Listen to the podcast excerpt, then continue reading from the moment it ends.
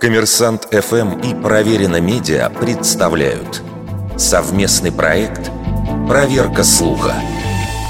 Правда ли, что в 2020 году в США была напечатана почти четверть когда-либо существовавших долларов? Вот что сообщалось на информационном сайте Хэш Телеграф.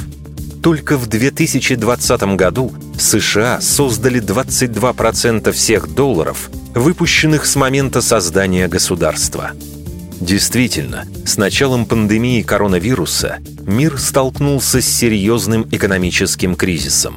Уже в сентябре Генсек ООН заявил о самой масштабной потере рабочих мест со времен Великой депрессии. Не обошел стороной кризис и Соединенные Штаты. По итогам 2021 года инфляция в стране побила 39-летний рекорд, достигнув 7%. Но все равно новость о фантастическом годовом объеме напечатанных банкнот выглядит невероятной, что совсем несложно опровергнуть. На сайте Федеральной резервной системы США публикуются данные обо всех заказах на изготовление купюр.